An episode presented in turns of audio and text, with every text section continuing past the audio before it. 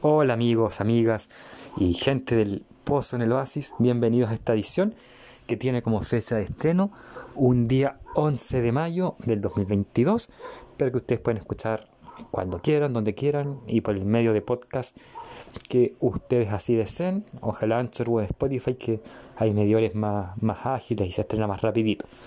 Eh, hoy día voy a hablar de una película, otro, otra película que podríamos llamar de los 90 y un poco más clásica,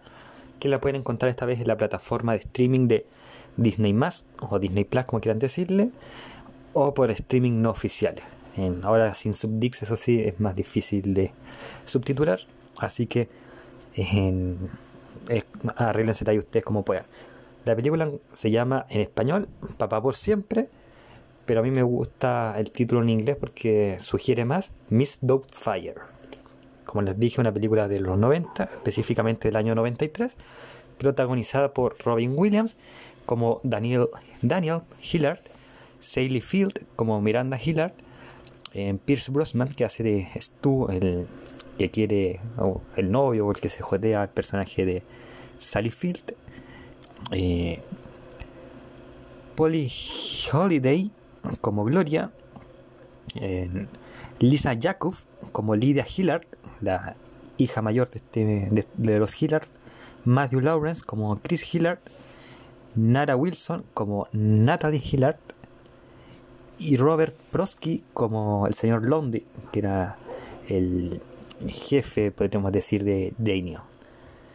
¿De qué se trata Papá por siempre? De, eh, como es una película de los 90, se trata de un padre, es, perdón, es una comedia dramática y que sigue un poco lo, la, la, típica, el típico esquema de las comedias familiares, que es lo que es, eh, lo sugiere el título en español, las comedias familiares de los 90 gringas, en que el padre o la madre tienen una situación, lo intentan solucionar por el bien de sus hijos, ocurren unos gags en graciosos, o para que uno por lo menos se sonría, y hay un mensaje como ya más dramático, en casi al final de la película, y Papá por siempre no es la excepción a esto. Se trata de Daniel, como dije, un padre irrespetuoso, irrespetuoso perdón, irresponsable que, que, que trabaja como doblador de cartoons y como los cartoons algunos no, no iban con su línea de valores, decide renunciar y quedar cesante. Eh, como dije, irresponsable, entonces justo estaba de cumpleaños el hijo del medio que cumple 12, 13 años, eh, Chris Hiller, y le hace un cumpleaños feliz y le contrata animales de zoológico y deja la embarrada en la casa, lo cual hace que el personaje de Sally Field, Miranda, ya no lo soporte más y le pida el divorcio. Al final van a una audiencia de juicio, recordemos que esto inició en los 90 y los divorcios eran bastante rápidos en Estados Unidos. Eh, se pedía el divorcio, era una audiencia que se fijaba en las visitas, generalmente el más responsable tenía más tiempo, o sea, generalmente se quedan eh, con la madre y, el padre si era responsable podía tener más días, en este caso no se cumplía, entonces la madre en esta, en esta audiencia le dan eh, la tutela de los hijos, que se pueda quedar con ellos y el padre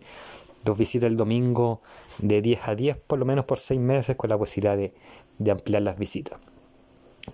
Al final lo que ocurre es que el tipo consigue un empleo en un estudio donde trabaja para este señor Landry, pero indirectamente, en el cual como lo único que tiene que hacer es rebobinar las cintas y, es un poco infeliz haciendo eso. Por mientras intenta ordenar en su nuevo departamento, mientras como que soporta un poco los entre comillas injusticias de esta madre que es Miranda trabajadora eh, que los va a dejar media hora más tarde de lo pactado y los va a buscar una hora antes, la muy desgracia. Entonces, al final el tipo como no puede ver sus hijos, que, son su vida y, se desvive por ellos y bla, bla, bla, decide eh, pedirle ayuda a su hermano para que le ponga una le haga una máscara de una señora de edad y él pone la voz y se hace pasar por una asesora del hogar, una ana, como quieran llamarle, y se va a trabajar ahí camuflado con los hijos y los, y los ayuda en la semana a hacer las tareas, a, a la crianza, etcétera. La crianza, que es algo que nunca había hecho él como, como padre, y tiene que aprender a cocinar, y ocurren ahí situaciones hilarantes en la casa, y con Stu, que es eh, en un principio quien se jotea, y luego la pareja ya, ya oficial de, de Miranda. En el trabajo empieza a ir bien después, como, como Daniel, más que como la señora Fire y un día lo invita al chef, el señor Landry, que descubre que tiene talento para, hacer shows, a una reunión en un restaurante un viernes por la noche. Y al mismo tiempo la familia, como estaba encariñada con la Mrs. Doubtfire, la invitan al cumpleaños de Miranda, junto con la pareja Stu, para celebrar el cumpleaños. Un detalle no menor que en la mitad de la película los dos hijos mayores, que son eh, Lidia y Chris, em, reconocen a que la Miss Doubtfire es el padre, entonces como que un poco lo ayudan en esta escena a hacer como los doblajes, pero al final la cosa se sale en control y todos descubren que Daniel es la señora Doubtfire perdiendo la, la visión de los hijos, ahí está la parte dramática que decía, y al final la pierde por un año, pero hacen un buen acuerdo después, después estoy como extraoficial y el tipo puede ver todos los días a, su, a sus hijos mientras él tiene un empleo fijo con el personaje de Mr. Fire apareciendo en televisión y dándole consejos a los cabros chicos sobre, ciertos temas. Entonces al final termina la película diciendo, eh, y acá alerta spoiler obviamente, que no es tan malo eh, las parejas divorciadas, porque existen todo tipo de familias, existen las familias con padre y madre, que viven juntos, padre y madre que están separados, padre y madre divorciados, madres solamente, padres solamente. Recordemos obviamente que una película de, de principios de los 90 no existía el matrimonio en parejas del mismo sexo para que no se funen a la película. O está empezando en Estados Unidos, no estoy seguro lo estoy diciendo porque ya en la segunda temporada de Friends recordemos que tenemos un, un matrimonio de pareja lésbica. Eh, y la segunda temporada fue el 95, o sea, dos años después de esta película. En fin, ¿qué me parece esta película? Es una buena película, como dije, eh, mezcla el comedia y la drama, y el drama, perdón. Un detalle no menor de los hijos, que la única que actúa bien es eh, Mara Wilson, que ustedes quizás, si son de los 90, la reconocerán en películas como Matilde y varias de Navidad, porque fue una cabra que entre los 6 y 8 años hizo como 20 películas y después desapareció. Eh, los otros hijos no es que actúen tan mal, pero sencillamente los roles que le dan son, em, son pésimos. O sea, por ejemplo, la, la hija mayor que es Lidia, eh, si bien cumple con el papel de, la niña como que está en la edad que le responde a los padres, 16, 15 años, a la vez, por ejemplo, quiere celebrar el cumpleaños del hermano, pero 20 minutos después está disfrutando con cabros chicos de 12, 13 años. Eh, o es la hija rebelde, pero al final es la primera que cae encantada con, con la señora Fire el, otro, como buen hijo del medio, no lo pescan mucho, como que se siente culpable, pero se le pasa al día siguiente, como, como raro. La hija, la hija menor entonces como es la única que tiene como un diálogo coherente, pues la niña de 6 años que dice cosas eh, incoherentes y que refleja un poco como la ternura de los padres. Es una buena película de nuevo, eh, claramente quizás como drama está un poco al debe en el sentido de que si lo vemos con la mirada del siglo XXI, no es tan complejo quizás lo del divorcio porque hay muchas parejas divorciadas hoy en día, sobre todo en Estados Unidos, que es más fácil divorciarse que, que pasar por mediaciones familiares o terapias en familia. Entonces no es como tanto la novedad, el divorcio pero sí lo era en la época de los 90, entonces se puede ver como una película eh, dramática, si se viene con los ojos de principios de los 90, o como era la radiografía del principio de los divorcios. Obviamente los hijos no están rindiendo las clases en la, en la casa o en el colegio, entonces necesitan vigilancia. se sienten un poco desplazados por, por la porque la madre la miran como la culpable, porque no pueden ver tanto a su padre, algo que no ocurre tanto en Estados Unidos hoy como les dije, pero si lo miramos con los ojos de, de principios de los 90, uno sí puede empatizar más con, con la situación, que era más raro el divorcio. Es más, en Chile eh, podemos empatizar mucho más fácil porque el divorcio lleva prácticamente 18 años nomás eh, vigente, empezó el 2004. De hecho, yo me acuerdo que en el colegio, hace, uh, porque yo salí el 2007, tenía un compañero con padres separados que recién se pudieron divorciar legalmente para casarse en 2006, por ahí, 2006, fines principios del 2007. Yo no tenía muchos amigos, pero me acuerdo un poco de eso. Entonces papá por siempre, claro, a los ojos de, de nuestra época quizás está un poco al debe porque eh, yo tenía un compañero que sus padres estaban separados y iban camino al divorcio. Eh, de nuevo, yo salí en 2007. Eh, caída de carne otra vez. Pero hoy yo creo que en los colegios los cabros chicos tienen por lo menos dos o tres compañeros con padres divorciados y que nadie les va a echar la burla porque están divorciados o separados.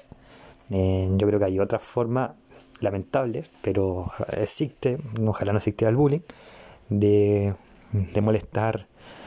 a un niño. De nuevo, ojalá no existiera, pero lamentablemente existe. Eh, como comedia, obviamente cumple. Eh, hay gags que, que son bastante entretenidos, que son bastante graciosos. O por lo menos si no te vas a reír a te va a sacar una, una buena sonrisa como las películas de, de Robbie Williams. Robbie Williams además que es un actor que no solamente sabe hacer buenas comedias, sabe hacer buenos dramas. Entonces acá se combina bien sus dos facetas. Cuando le quitan a los hijos por un año para siempre, antes de, este acuerdo del final, eh, se le nota la desesperación como padre y todo eso. Es un, era un buen actor tanto en drama que como comedia. De hecho, su mejor película, por lo menos de mi opinión, no es una comedia, sino que, que es La Sociedad de los Poetas Muertos, que es un drama. Entonces, ahí Robbie Williams obviamente se luce acá tanto como Miss Fire haciendo la voz de anciana como, como un padre carismático que daría o incluso haría cosas ilegales por sus hijos ilegales pero no tan tan malvadas como por ejemplo asesinar pero sí ilegales y quizás inmorales eres una buena película de nuevo así que vayan a verla a Disney Plus o en streaming oficial, como lo dice la gente del podcast de cine, series y música. Si bien me los spoileé y lo lamento, ustedes ya saben que, que caigo en spoilers sin querer queriendo, pero pero creo que no es tan grave el spoiler que hice porque si bien conté el final, no conté cómo va desarrollándose un poco la trama, que, que es como lo, lo, primordial. Así que ahí vayan a verla. De, nuevo, quizás no saben que tantas risas ni se peguen carcajadas, pero por lo menos alguna sonrisa de algún gags les va, les va a ocasionar. Eso amigos, nos vemos en la próxima edición del Post en Oasis. Eh, saludamos aquí a los podcast amigos también, mucho verso, vayan a escucharlo, vayan a escuchar también cuando saque su capítulo Friki de Mente. Ahí eh, estamos en conversaciones para sacar el capítulo prometido de Buffy. Siempre algo ocurre que no podemos grabar, pero de que se va a grabar, se va a grabar. Ahí tenemos que coordinar, ahí manden su, sus oraciones, o si no son cristianos, el, el que siempre se agradece. Así que amigos, ahí nos escuchamos otra, en otra ocasión en el Pozo en el Oasis. El Pozo en el Oasis tiene sus pymes amigas, así que recuerden visitar Emporio Dominga, vístete a la, moda con las mejores prendas que trae Emporio Dominga. También saludamos a Trade Games, que trae los, los mejores Funko Pops y los mejores objetos de colección, en juguetes, etcétera, ahí en esa tienda llamada Trade Games. También tenemos a Team Gráfica, los mejores cómics, en anime, manga, se encuentran en esta tienda ubicada en los dos caracoles de Providencia, Team Gráfica. Belleza de Lolita, esta pequeña gran peluquería que hoy se encuentra en Los Ángeles. Lana Pata de Lana, las mejores lanas para bordar, para tejer, son de ese lugar. Y finalmente saludamos a Cosplayer Store Chile. Ahí adquieran sus accesorios, sus prendas para si quieren para ver y si quieren introducirse en el mundo del cosplay. Ahí están las pymes que el Post en el Oasis felizmente auspicia, porque son nuestras pymes amigas.